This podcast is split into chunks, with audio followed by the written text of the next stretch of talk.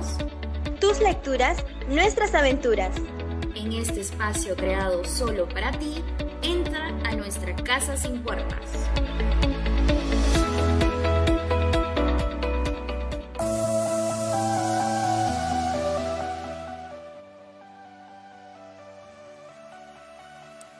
Hola, ¿qué tal comunidad? Eh, es hermoso volver a reencontrarnos. El día de hoy tenemos un programa súper interesante. Tenemos tres bloques hermosísimos, así que no se lo pierdan. Yo soy Graciela Estrada. Kiara también nos va a acompañar el día de hoy. Ya pronto, pronto vamos a estar escuchándola, así que atentos chicos. Empezamos con el primer bloque.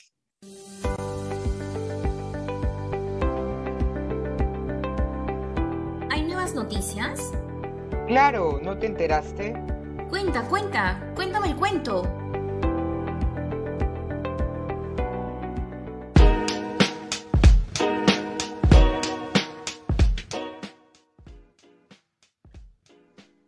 Listo, empezamos con el primer cuento y el titular, el primer titular que tenemos para ustedes es Feria del Libro del Bicentenario abre sus puertas.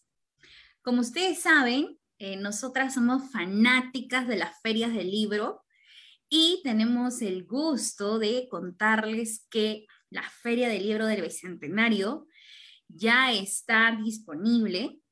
Esto se encuentra en el distrito de Miraflores. Miraflores, como siempre, vuelve a ser el centro de la lectura en Lima, ya que tanto este distrito como la Cámara Peruana del Libro han anunciado este grandioso evento que contará con la exposición y con invitados internacionales, nacionales también, y todo esto se va a realizar de manera presencial. El evento ha empezado, bueno, en realidad la feria ha empezado el 15 de noviembre y esta feria va a estar disponible para todos hasta el primero de diciembre en el popular Parque Kennedy. Así que aprovechen para ver esos hermosos gatitos y esos hermosos libros que la Feria del Libro de Bicentenario tiene para todos nosotros. Recuerden también que esta edición es especial, porque como dice su nombre, es bicentenario, ¿no? Estamos celebrando los 200 años de nuestra independencia y para alegría de muchos de nosotros, el ingreso es libre. Así que todos los asistentes, todos los amigos, las familias, obviamente tienen que considerar los protocolos de bioseguridad, ¿ya? Así que nos vemos ahí hasta el primero de diciembre. Continuamos con el segundo titular. El segundo titular trata sobre la tripulación de la palabra, ya que esta hermosa tripulación va a estar dentro de poco con sus actividades presenciales en la Biblioteca Comunal de Mirones Bajo. Como ustedes saben, eh, este programa es hincha del proyecto social Pido la palabra, leemos juntos. Y es por eso que tenemos el gusto, el honor, la, la gran alegría de compartirles esta nueva iniciativa llamada La Tripulación de la Palabra, que está a cargo de nuestra directora Leslie Ticona. Estas actividades eh, se van a tratar de las famosas visitas comunales, que tienen como objetivo eh, conformar una red y fortalecer distintas bibliotecas comunales. Así que si ustedes conocen alguna biblioteca comunal, pueden contactarse ahora mismo por medio de los comentarios o desde la página de Facebook de Pido la Palabra Leemos Juntos. Bueno, también tenemos Instagram, entre otras redes. Entonces, ¿qué es lo que buscamos a través de este proyecto? Queremos que esta alianza se establezca primero desde la localidad, ¿no? Con el reconocimiento de, la unidad como espacio cultural para descentralizar estas oportunidades como el acceso de la lectura, perdón, el acceso a la lectura, la oralidad, el arte por medio de un programa distintivo y contextualizado. Así que chicos, no se lo pierdan. La tripulación de la palabra va a empezar el 27 y va a culminar el 28. Vamos a tener dos días súper intensos del mes eh, de noviembre. Así que recuerden, se va a realizar de manera presencial. ¿no? Las actividades como la elipse de lectura, lienzo fresco y nuestra hermosa campaña Un libro, un podcast.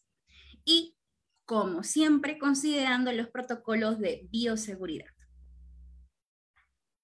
Continuamos con el tercer titular, chicos, chicas, y trata esto sobre una revista cultural llamada Filo Poético, ya que esta revista es difundida de forma gratuita y virtual, así que no podíamos perder más tiempo para contarles esta hermosa noticia. Pueden chequear más sobre esta revista cultural a través de la página web de la editorial Don Juan de Amiel. Esta revista, les cuento un poquito nada más, eh, nace, o mejor más, ¿no? nace con la versión em, digital, ¿no? Y nace con, la, con el propósito de formar a los jóvenes, a los adolescentes, con la diversidad del conocimiento cultural, literario, ciudadano, porque esta revista considera que la cultura contribuye con el desarrollo socioeconómico de nuestra nación. Así que de hecho necesitamos herramientas, necesitamos iniciativas que nos motiven, que nos guíen, que nos inspiren para mejorar nuestra calidad de ciudadanos y para, ¿por qué no?, replicar estas hermosas iniciativas. Esta revista cuenta con la participación de distintos escritores, artistas, profesionales de distintas ramas, así que no se lo pueden perder. Chequen la página web, descarguen estas revistas y compartan. Muy bien, chicos, eso vendría a ser los tres hermosos titulares que hemos preparado para ustedes. Si ustedes conocen más noticias, pueden escribirnos también en los comentarios Vamos a estar muy atentos a cada reacción que ustedes apoyen. Bueno, den y apoyen a este programa. Muchas gracias. Continuamos ya con el segundo bloque, así que no se despidan, no sean como yo. Por fin ha llegado el momento. No hay mejor lugar para hacerlo. Alza tu voz.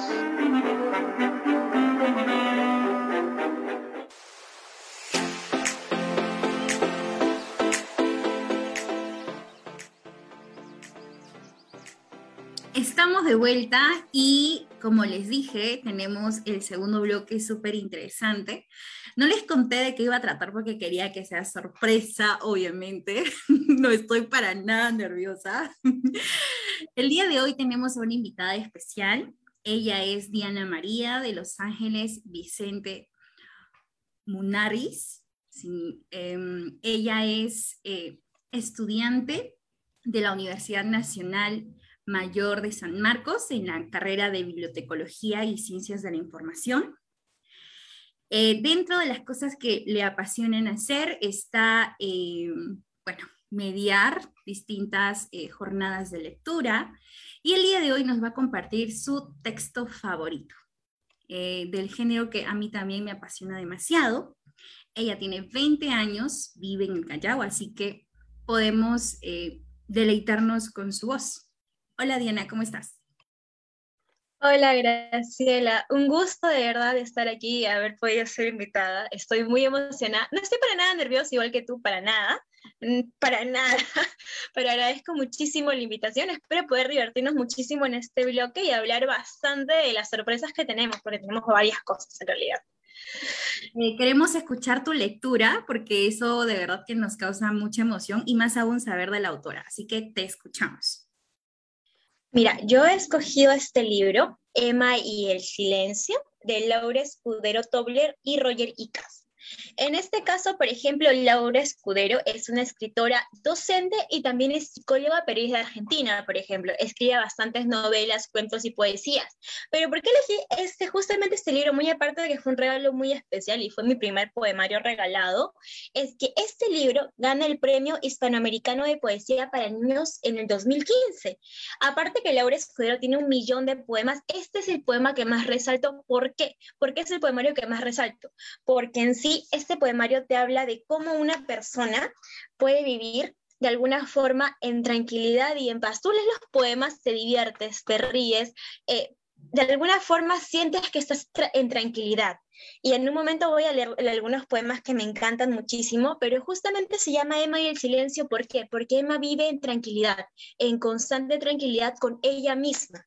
Y el silencio en este sentido no es que todo esté callado, sino que ella vive y vive muy bien lo que hace. Es decir, disfruta muchísimo esto. Eh, como mencioné, la autora, aparte de ser psicóloga, tiene varios poemarios, por ejemplo, entre ellos se encuentra Encuentro con Fío, El rastro de la serpiente, y uno de los primeros poemarios uno que es el ganador es justamente este y por eso lo elegí. Creo que ya voy a decir mucho del autor y por qué me encanta este libro. Creo que me adelanté la pregunta, perdón, Graciela, yo recontra emocionada, pero de verdad, este libro es muy bueno. Eh, nos imaginamos. Eh, podemos ahora sí escuchar tu lectura para que todo el público conozca de qué nos estamos perdiendo. Por supuesto. Vamos a comenzar. Voy a hacer algunos poemas, no todos, porque son bastante largos, pero voy a hacer a mí los que más me encantan. El primero, obviamente, porque habla, por ejemplo, justamente del tema del silencio. Comenzamos con una frase. Existe un alfabeto del silencio, pero no nos han enseñado a deletrearlo. Esto es justamente de Roberto Juarros. Así comienza el libro. Y, por ejemplo, el primer poema que acá nos ilustran con unas hermosas ilustraciones, por ejemplo, aquí. El libro es muy ilustrativo, muy visual. Cuando lo leemos con los niños, les encantan mucho las imágenes. A ver, voy a empezar. Hay un silencio en el silencio que guarda la música del mundo, murmullos de mar en el fondo oscuro de, los, de las caracolas y en lo profundo. Sinfonía de peces aguasivas, sombras de gaviota. En la noche hay grillos, una luna que a su modo canta. Hay en el silencio un silencio que guarda la música del mundo, la siesta borda, el camino a las amapolas y a las libélulas. Emma salta del silencio al mundo que flota detrás de las palabras. Es decir, en este caso vamos a ver aquí justamente el silencio del silencio. Emma interpreta todo Emma es el personaje aquí, aunque no aparece mucho, no lo van a notar muchísimo acá, Emma aparece en este poemario como una niña, una pequeña niña, que ella no es que lea las palabras, ella lee el mundo. Y justamente hay un libro que habla de cómo los niños y también las personas podemos leer al mundo. Y tiene relación tanto con esto. Por ejemplo, aquí hay un poema que me encanta que es La abeja también. Aquí, por ejemplo, pueden visualizar al, personaje principal, ahí está Emma, sí, bueno, ahí está, es muy, muy bonita. La abeja indecisa se pregunta si violetas o glicinas, de pronto flores de aromo, redondas peludas, amarillas. La decisión es sencilla son tan abejas, si tuvieran alas, serían de la familia. Acá Emma, por ejemplo, nos habla de las abejas, tal cual. O sea, habla de cómo le encantan las abejas y cómo ella sí, le gustaría que fueran las abejas.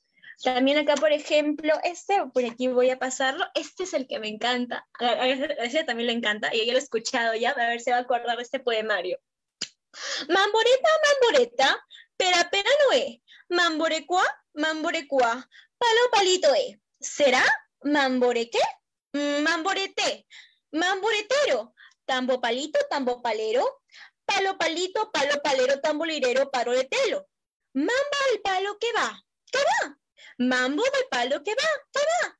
¡Mamboreta! ¡Toc, toc! ¡Mamboreta! Acá los niños, por ejemplo, repiten muchísimo toda la secuencia porque es algo que tiene rima en este caso. Entonces repiten mamboreta, mamboreta, pera, pera, noé. Por más que en alguna forma no tenga sentido, mamborete es un juego que hacen los niños, en, en este caso Emma, por ejemplo, al jugar con el agua. Entonces ella habla de cómo ella juega con el agua y cómo se siente ella dentro del agua. Por eso ella misma se pregunta, ¿no? Mamboreta Sí, de hecho que el poema que Diana nos está compartiendo, el Mamboretá, es muy hermoso y ya antes lo había leído yo como nos comentó. Em, este poemario eh, en sí es, es bellísimo, recomendamos a todo el público. Y en especial este poema, ¿no? Que, que contiene mucha musicalidad, mucha melodía, se apega también al aspecto lúdico, ¿no? Que forma parte del día a día de cada niño, porque ¿qué niño no juega? ¿No? Entonces, eh, súper recomendado este poema para todos los que quieran leer. Ahora, sobre el poema de la abeja, que también nos compartió Diana, yo también quería hablar, pero bueno, Diana eh, se está desplayando demasiado y nos ha encantado su lectura. Em, es muy hermoso, ¿no? Cómo la misma abeja se pone a reflexionar de qué flor, esta o esta o esta, ¿no? Y al llegar a otra flor que comparte sus mismos colores, dice, oh, esta flor, ¿no? Esta flor puede ser familia si tan solo tuviera alas, ¿no? Como diciendo, yo soy flor y yo soy abeja solo porque tengo alas, ¿no? Y si no las tendría, sería flor, así como las flores, al tener alas, serían abejas. Es increíble la, comparación y la similitud que se hace con, con la belleza, eh, en este caso colorida, natural. A mí me encantó la abeja también. Yo soy muy fanática de las abejas, porque incluso hay memes en donde dicen, si no tienes cintura, si eres eh, si das todo por, por, tus amigos, eres una abeja, algo así. Entonces, a mí me encantan las abejas, Diana. Em, estabas comentando sobre el mamboreta. Sí, disculpen, disculpen aquí, se me fue un ratito acá, emocionado también mi computadora por el poema, pero justamente hablando de Mamboreta, Mamboreta es un juego que se realiza a los niños en el agua, y justamente la niña repite, hablando solo en el agua, ¿no? Mamboreta, Mamboreta, pero pera, pera, no me dice, ¿no? Y esto al tener rima, los niños a cada rato lo repiten, ¿no? Por ejemplo, la niña habla y dice, palo palito, palo palero, pata hetero, o sea, ella se pregunta, ¿qué, qué estoy haciendo aquí? Pata de palo, ¿qué va? ¿Qué va? Pata de palo que va, toc toc, mamboreta, porque es un juego que ellos juegan muchísimo en el río. Después, por ejemplo, podemos hablar aquí, a ver, vamos a ver un poema que a mí me encanta. Acá, por ejemplo, de Emi los pájaros, que también aparte de las abejas, como a Graciela les encanta, a mí me encantan los pájaros. El sol hundió las manos en la tierra, cavó hasta el fondo y dejó una semilla minúscula negra, como la oscuridad más oscura, como clave de sol o una duda. La semilla brotó, fue mirlo y voló, a veces bajo el árbol, un signo de pregunta, picotea lombrices y canta el cielo. Mirlo es eso, pozo profundo, música del sol y una luz. Es por ejemplo aquí que ella habla del pájaro y cómo ella ve al pájaro, cómo ella piensa que nace una pequeña semilla, ¿no? Y de que él resurge y por ejemplo, cuando dice la semilla brotó, y fue mirlo y voló, por ejemplo. Entonces ella piensa que, Emma piensa que el pájaro nace de una pequeña semilla, ¿no? En este caso y es algo muy bonito porque los niños se imaginan mucho aquí, ¿no? ¿De verdad un pájaro nace de una semilla de dónde nace un pájaro, no? Entonces es muy curioso. Aquí, ah, las palomas nacieron del viento y de las sábanas, adoran las meriendas en el patio, y un poco de esto, otro de aquello, en especial las tazas de té niños de porcelana. Un sábado llegaron gorriones en remolino y se quedaron como brotón las violetas o los tréboles en bandadas, como migas de pan bajo la mesa en bandadas como las estrellas. Acá, por ejemplo, Emma interpreta de que también las estrellas son pájaros que están en el cielo. Entonces, es, este poemario, más que todo, te habla la mirada de un niño hacia el mundo, de cómo un niño puede leer al mundo y cómo el niño se pregunta un millón de cosas, cómo nacen los pájaros, cómo nacen las abejas, qué hacen las abejas, cómo las abejas, como dijo Graciela, deciden, ¿no? Entre esta flor o la otra flor, por ejemplo. A ver, un poemita más. A mí me gusta la, mariposa. Hay un poema que, que, termina así como que, que es un libro abierto. Ahí está eso. Es hermosísimo ese poema. A ver, vamos a la a pedido de Graciela. ¿Qué pasó si se moja una mariposa? ¿Se corren los colores y quedan despintadas? ¿Acaso se vuelve estrella fugaz, espuma espejo? ¿Se hace libélula y esconde toda la lluvia en sus alas? ¿O es lo que es en realidad? Un libro secreto de dos páginas. Aquí, por ejemplo, ¿no? Vemos que los niños piensan que si las mariposas se mojan, pierden el color. Y eso es cierto, ¿ah? Tú le preguntas, sí, eso es cierto, las mariposas están pintadas y se mojan y pierden el color, ¿no? Y tú dices que sí, ¿no? Tienes razón. Puede, puede ser algo lógico, porque si alguien se moja y está pintado, pierde el color, tal cual.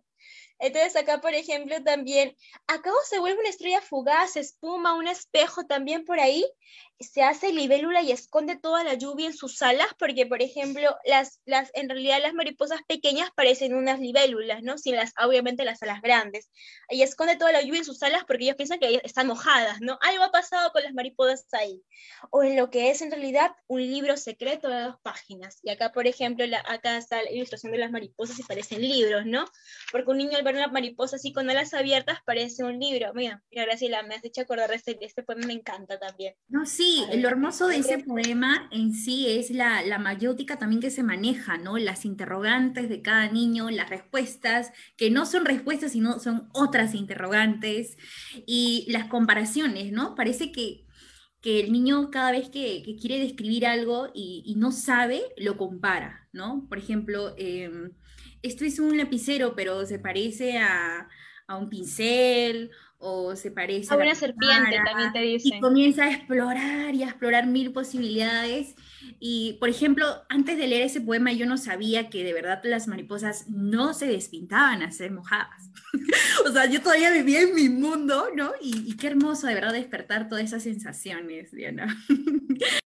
Tienes toda la razón, los niños son muy interpretativos. Ellos te pueden hacer comparaciones para que tú los entiendas. ¿no? Es, es, como, es como el libro, ¿no? La mariposa es como un libro, te dicen dos alas grandes, ¿no? Y por ejemplo, acá yo tampoco sabía que las mariposas se despintaban, pero tú le preguntas a los niños y ellos te dicen, se despintan se despintan, se despintan, se despintan porque alguien que está pintado de esos colores le cae agua y se despinta. Y tú les tienes que decir como que, bueno, es lógico en realidad, ¿no? No puedes quitar la lógica ahí, pero para ellos es bastante lógico. A ver, otro poema que me gustaba, ahí está, Gata Peluda también es muy bonito. La gata peluda duda, ¿es oruga despeinada? ¿O es gata achicada que aparte, aparte de pelo de gata no tiene nada, por ejemplo? Y aquí estamos hablando de alguien, o sea, ni siquiera estamos hablando un gato. Si podemos observar en la parte de aquí, es una pequeña oruga, pero es una oruga peluda. Entonces la niña dice, ¿es una gata? Eso parece una gata con muchos pies, por ejemplo, pero parece más una oruga despeinada o es una gata que esa chicada, es chiquitita, porque los gatos mayormente son chiquitos, ¿no? Pues ese tipo de comparaciones es bastante interesante. Y la sintaxis que tiene también de hacer comparaciones, como dijo Graciela, ¿no? Justamente esto con un gato peludo. ¿Quién se imaginaría que una oruga con un gato peludo se parezcan? Otra comparación, Graciela, que, a ver, imagínate tú que fueras una niña y estés en un bosque, ¿qué comparación tú harías, por ejemplo? ¿A la oruga? A cualquier animal que tú desees. Ah, ok. Bueno, eh, a mí hasta ahora los gatos me, me, recuerdan mucho a los búhos, porque uh -huh. eh, los ojos, ¿no? Los ojos. Ahora, estos ojos también se parecen mucho a la luna. Eh, me gusta bastante eh, ver el, el, ojo del gato porque es muy curiosidad, ganas de reventar. Eso suena muy mal y muy feo, pero es que es tanta curiosidad que, que a veces a unos uno ¿no? absorbe de lo que observa. Y me imagino pues que los niños hacen lo mismo, ¿no? En su día a día. Eh, yo no tenía eh, mucha cercanía a la naturaleza, pero supongo que Emma, en este caso, ¿no? Vive en un lugar eh, muy colorido y muy vivo, ¿no? Debe vivir cerca de un jardín como para que reflexione a partir de, de su universo porque muy por el cambio yo pues vivía en un lugar donde solamente habían piedras y tierras y yo también a mi manera interpretaba mi universo. Ahora es muy curioso porque la voz de Emma está muy presente y a la vez también el poemario titula Emma y el silencio, ¿no? Eh, no sé, es, suena, suena muy contradictorio, ¿no? Después de todo lo que dice Emma, todo lo que siente Emma, todo lo que explora Emma, para que al final sea solo su silencio. ¿Qué nos puedes decir, Diana? Claro. Es decir, yo lo veo más en el caso, como mencionas, que es muy contradictorio, pero en realidad Emma no es que esté callada, porque Emma el poemario nunca está callada, esa niña habla y habla y habla y ella le encanta, le encanta interpretar un montón de cosas subirse a todos lados, esta niña treva por todos lados. Pero lo que diferencia a Emma de otras personas, otras niñas, es que ella interpreta todo, pero no de letras, no de palabras, sino netamente del silencio, es decir, de lo que ella puede observar. Justamente estaba hablando del tema de que los humanos, las personas, podemos leer al mundo de una forma distinta. Por ejemplo, para Graciela, por ejemplo, para ti, Graciela, a ti una abeja te puede parecer otra cosa como para mí otra cosa. O a ti, por ejemplo, las mariposas te pueden parecer un libro abierto y me pueden parecer simplemente libélulas que están pintadas, ¿no? Entonces, ese tipo de lecturas que tú le haces al mundo sin que haya ninguna letra, sin que haya ninguna, y solamente tu imaginación, es algo que rescato muchísimo del libro, porque Emma nunca está callada, pero es ella y nadie más, porque ella está hablando sola, está hablando consigo misma y está diciendo en plan de, pero esto es así y esto es acá y las mariposas están aquí. Y por ejemplo, cuando leímos la abeja, la abeja también está aquí. Y por ejemplo, a mí me encanta la primera frase del libro, la voy a ver repetir porque me encanta mucho. En este caso, cuando dice, ahí está la abeja, hay un silencio en el silencio que guarda la música del mundo. En este caso, por ejemplo, me encanta porque sí, hay un silencio dentro de un silencio, pero que guarda la música del mundo. ¿Por qué? Porque dentro de cada objeto, cada animal, cada cosa que hay, lo podemos leer sin que haya ninguna letra, sin que haya ninguna cosa que diga tal cual escrita, podemos interpretarlo y leer, porque todo se puede leer, en este caso el mundo. Y Emma lee su mundo en silencio, pero es su mundo en este caso. A ver, una más para, para convencernos de lo que está pasando con Emma. Acá, por ejemplo, está la oruga.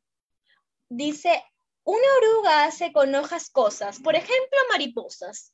Mastica con esmero, pliegue, dobles, mordiscos y agujeros. Origami de oruga hermosura. Acá, por ejemplo, hablamos de una oruga. Según Emma, Emma dice que acá las orugas hacen hojas cosas como mariposas, ¿no? Y acá vemos que una oruga saca de su boca mariposas, en ese caso.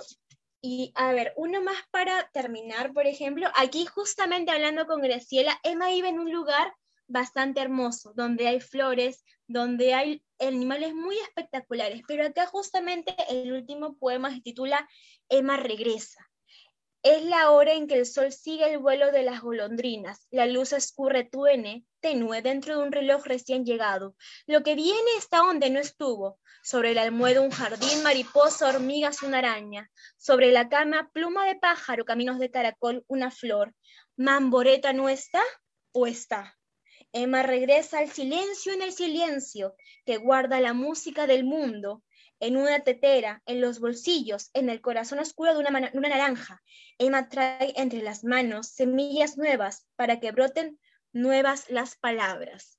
Aquí, por ejemplo, nos despedimos de Emma con este hermoso poema de que Emma regresa a casa de alguna forma, pero Emma nunca se va a quedar callada, sino que va a seguir interpretando cosas, va a seguir interpretando su mundo.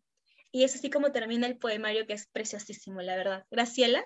Genial, Diana. Sí, nos encantó bastante la despedida de Emma, que bueno, vendría a ser como una especie de renacimiento también, porque no es la despedida, es el de nuevo, el de nuevo día, algo así.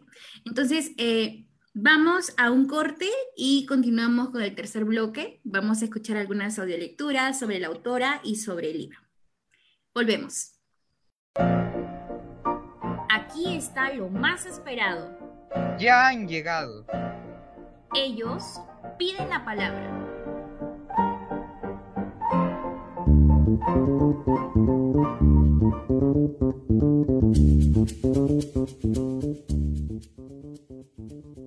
Y continuamos con este hermoso programa, Una casa sin puertas. Mandamos saludo a Kiara porque nos está saludando desde sus comentarios. Kiara, te extrañamos. Estoy temblando en el fondo de mí. Espero verte pronto.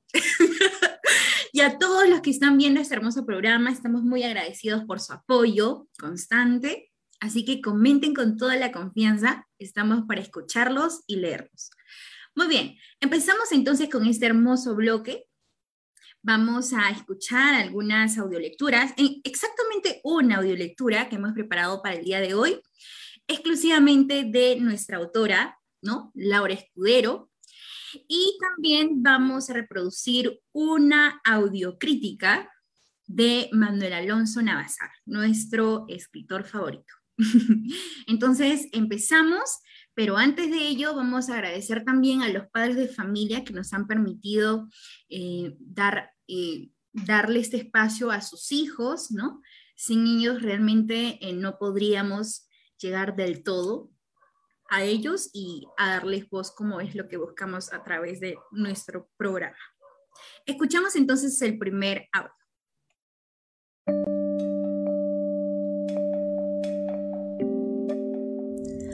Pido la palabra, leemos juntos. Hola, soy Fiorella Chávez, tengo 17 años y soy estudiante de quinto de secundaria. Hoy voy a leerles el poema Emma y el árbol de Laura Escudero Tobler, perteneciente a su libro Emma y el silencio, ganador del Premio Hispanoamericano de Poesía para Niños 2015. Emma y el árbol. En el roble, pequeños cuencos alujaban frutos dorados. En otoño cayeron. Ahora cuelgan tazas vacías de las ramas. Los pájaros los llevan a sus nidos, beben sol a montones y cuentan a sus hijos historias de lo que brota de nuevo, de la lluvia, de la quietud de las flores abriéndose mientras se abren, de cuando las hojas tienen sueños de barco y esperan vientos que las lleven sobre acantilados de nubes y bosques de anémonas azules. Emma trepa al árbol, atrapa peces de luz, se amaca en canoas pequeñas, cuenta caracoles, escucha el mar. Gracias.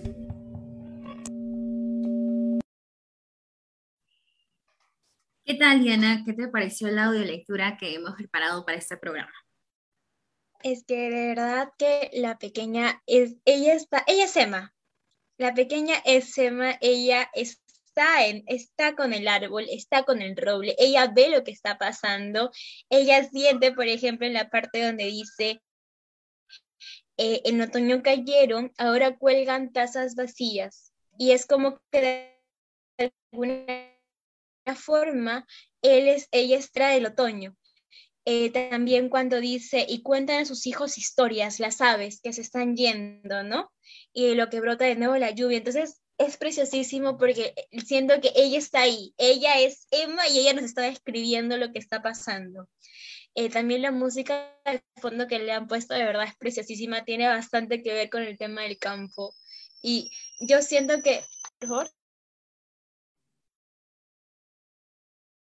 yo siento, por ejemplo, de que de alguna forma eh, ella lo siente, lo interpreta como tal. Ella es Emma y ella está viviendo ese momento, la naturaleza está con ella. Entonces me encantó muchísimo la lectura. Graciela, está muy bonito. Felicidades, muchas felicidades a la pequeña que la realizó.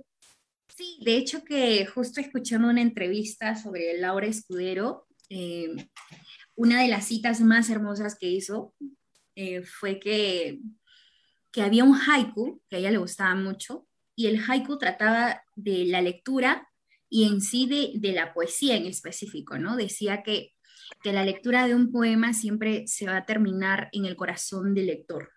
En este caso, la lectura de los textos literarios siempre terminan ahí, ¿no? Y, eso es lo hermoso porque, porque cada uno tiene sus interpretaciones, que parte de su perspectiva, de las emociones que les causa, ¿no?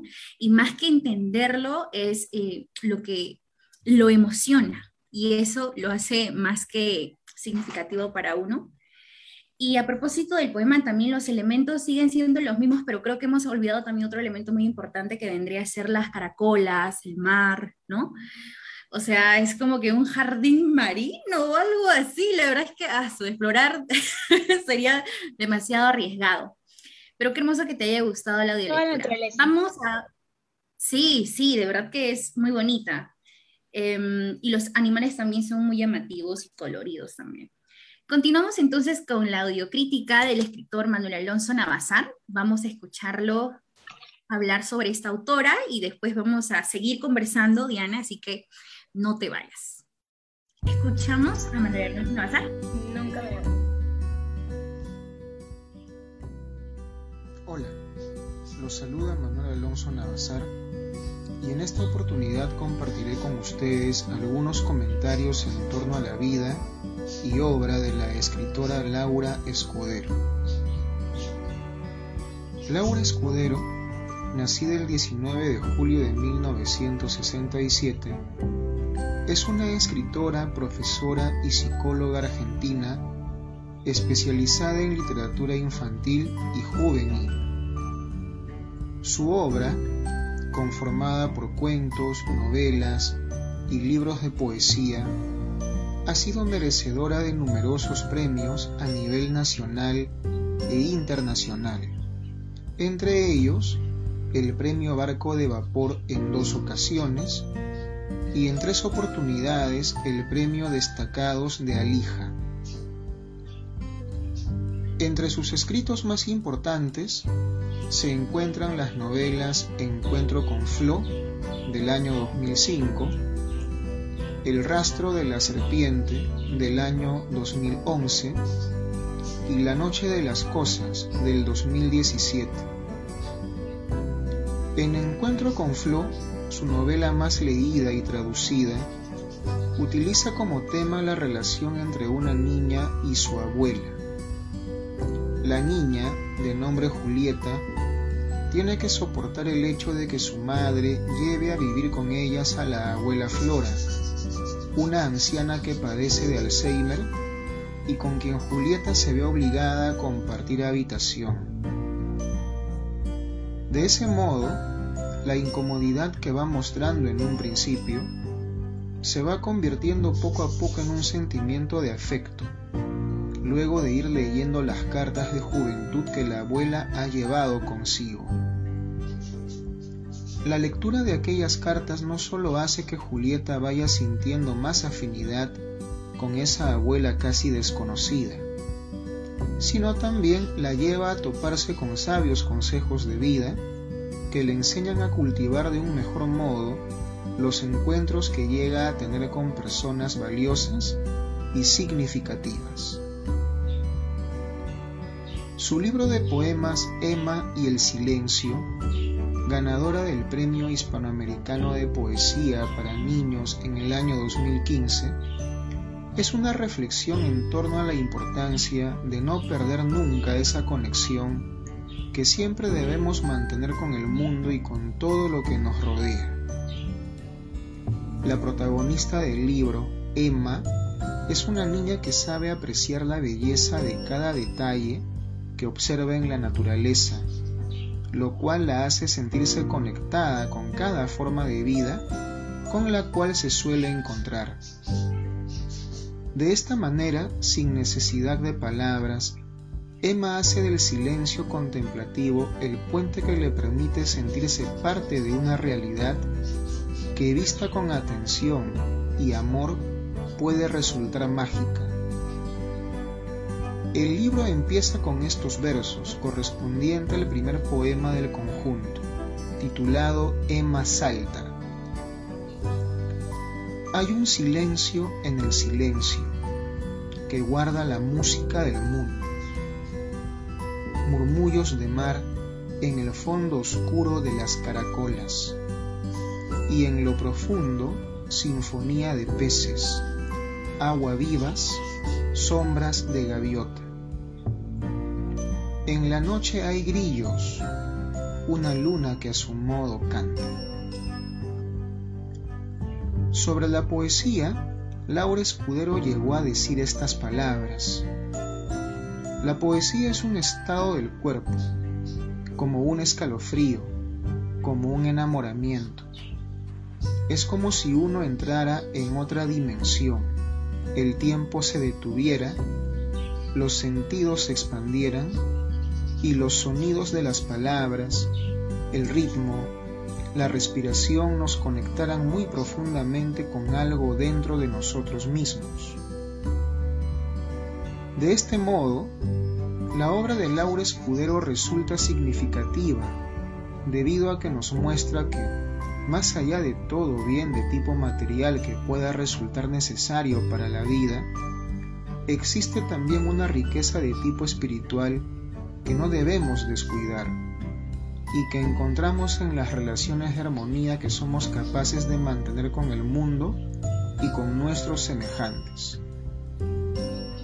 Sin más que decir, me despido cordialmente no sin antes invitarlos a disfrutar de nuestras audiolecturas en nuestro programa Pido la Palabra, leemos juntos.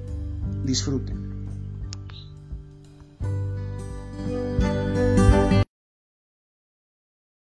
Agradecemos a Manuel Alonso Navastar por tan certeras palabras y de hecho que invitamos a todo el público en general a escuchar estas hermosas audiolecturas en nuestro programa de podcast Pido la Palabra Leemos Juntos.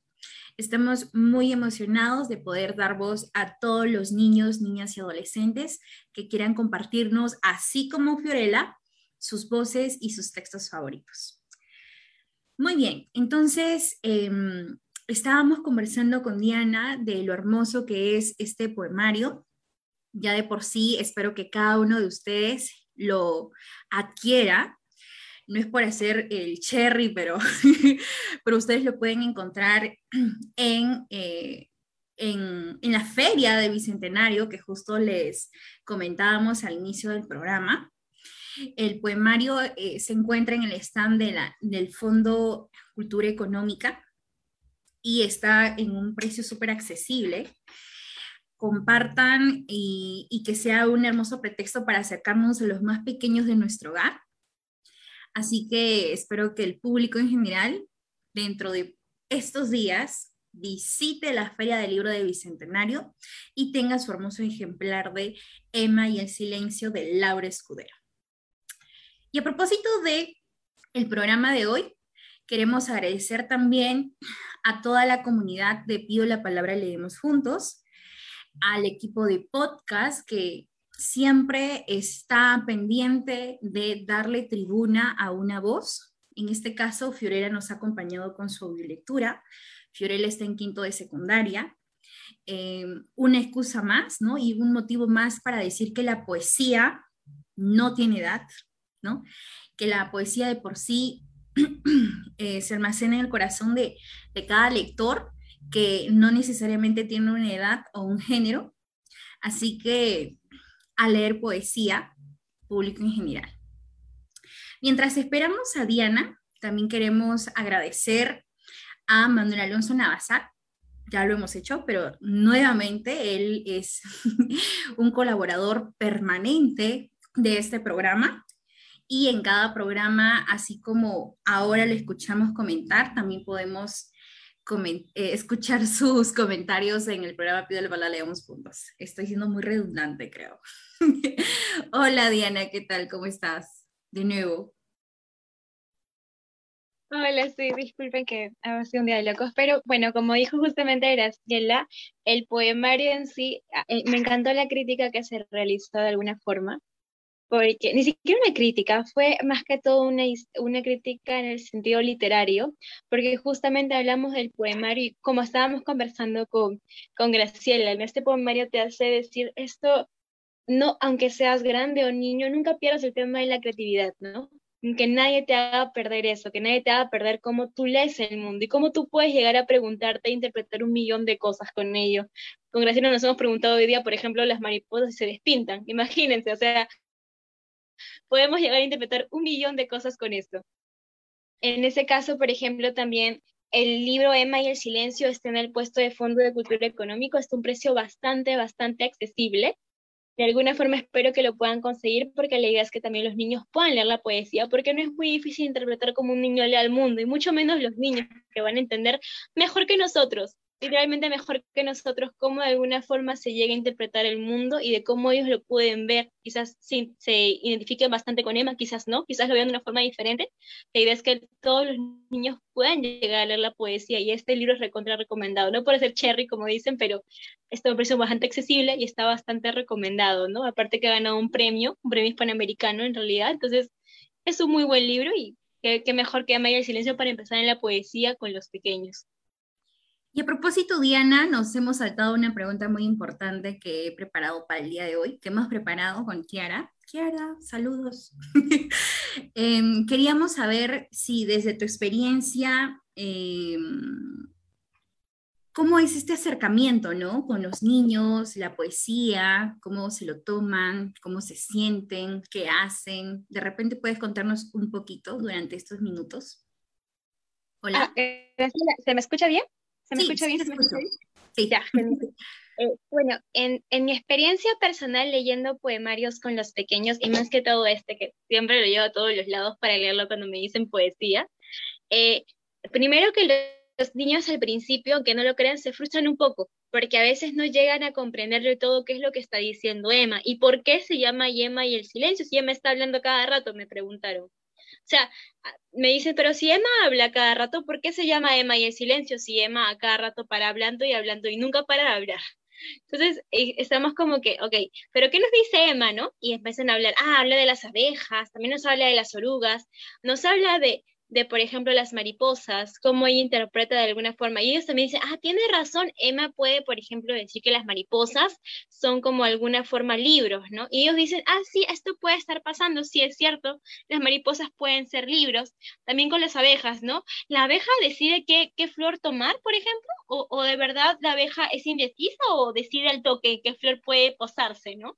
También cuando Emma se despide, ellos se dan cuenta de que Emma no ha estado en su casa en ningún momento, sino que ella salió a explorar. Yo digo, ah, entonces Emma no está en su casa, pero Emma quiere hacer lo mismo en su casa, por eso está llevando los animales, ¿no? Me dicen. Está llevando la iguana, se está llevando la iguana, está llevando a la abeja para que hagan una, una en su casa un, un nido de abejas, ¿no? Un panal y saquen miel. Una vez me dijeron que Emma quería que las abejas saquen miel, por eso se las llevaba a su casa.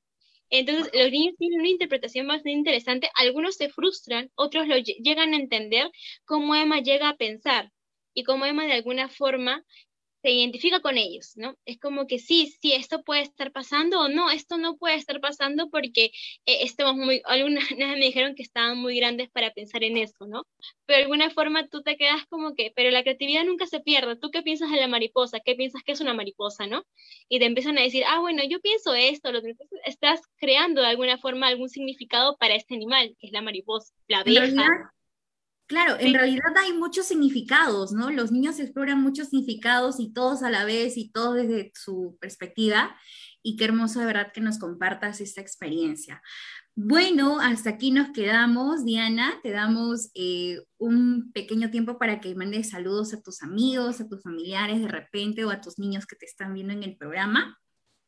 Bueno, ha sido un gustazo en primer lugar haber sido invitada. Eh, perdónenme si mi conexión me está fallando, sino que hoy ha sido un día de locos. Pero estoy agradecida de que hayamos podido sacar adelante el programa contigo, Graciela. Te agradezco muchísimo de haberme invitado.